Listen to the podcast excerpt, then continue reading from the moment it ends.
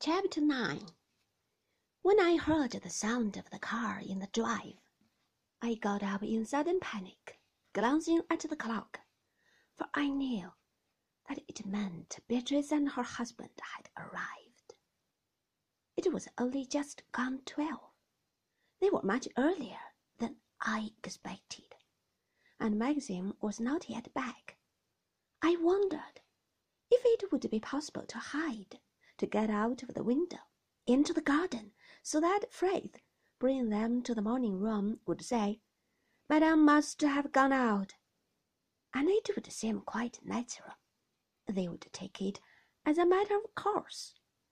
The doves looked up inquiringly as I ran to the window, and Jasper followed me, wagging his tail. The window opened out on to the terrace and the little grass clearing beyond.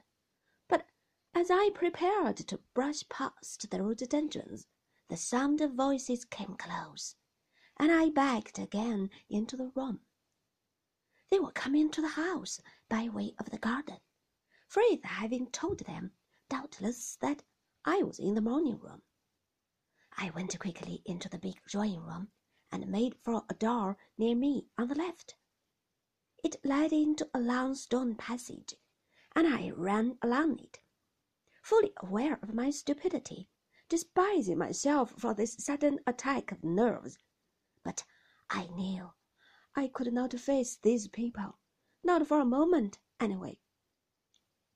The passage seemed to be taking me to the back regions, and as I turned a corner, coming upon another staircase, I met a servant I had not seen before, a scullery maid perhaps. She carried a mop and pail in her hands. She stared at me in wonder, as though I were a vision, unexpected in this part of the house, and "Good morning," I said, in great confusion, making for the stairway, and "Good morning, madam," she returned, her mouth open, her round eyes inquisitive as I climbed the stairs. They would lead me, I supposed, to the bedrooms, and I could find my suite in the east wing, and sit up there a little while until I judged it nearly time for lunch, when good manners would compel me to come down again. I must have lost my bearings, for, passing through a door at the head of the stairs, I came to a long corridor that I had not seen before, similar in some ways to the one in the east wing, but broad and darker, dark owing to the paneling of the walls. I hesitated, then turned left, coming upon a broad landing and another staircase. It was very quiet and dark. No one was about. If there had been housemaids here during the morning, they had finished their work by now and gone downstairs. There was no trace of their presence, no lingering dust smell of carpets lately swept.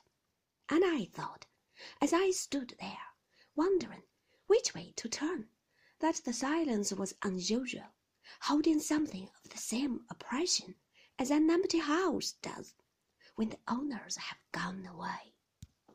I opened a door at hazard and found a room in total darkness, no chink of light coming through the closed shutters, while I could see dimly, in the centre of the room, the outline of furniture swathed in white dust sheets.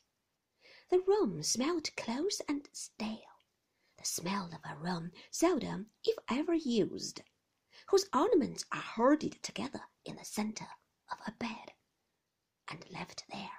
covered with a sheet. It might be, too, that the curtain had not been drawn from the window since some preceding summer, and if one crossed there now and pulled them aside, opening the creaking shutters, a dead moth who had been imprisoned behind them for many months would fall to the carpet and lie there, beside a forgotten pin and a dried leaf blown there before the windows were closed for the last time. I shut the door softly and went uncertainly along the corridor, flanked on either side by doors, all of them closed, until I came to a little alcove set in an outside wall, where a broad window gave me light at last. I looked out, and I saw below me the smooth grass lawns stretching to the sea, and the sea itself bright green with white tipped crests, whipped by a westerly wind and scudding from the shore.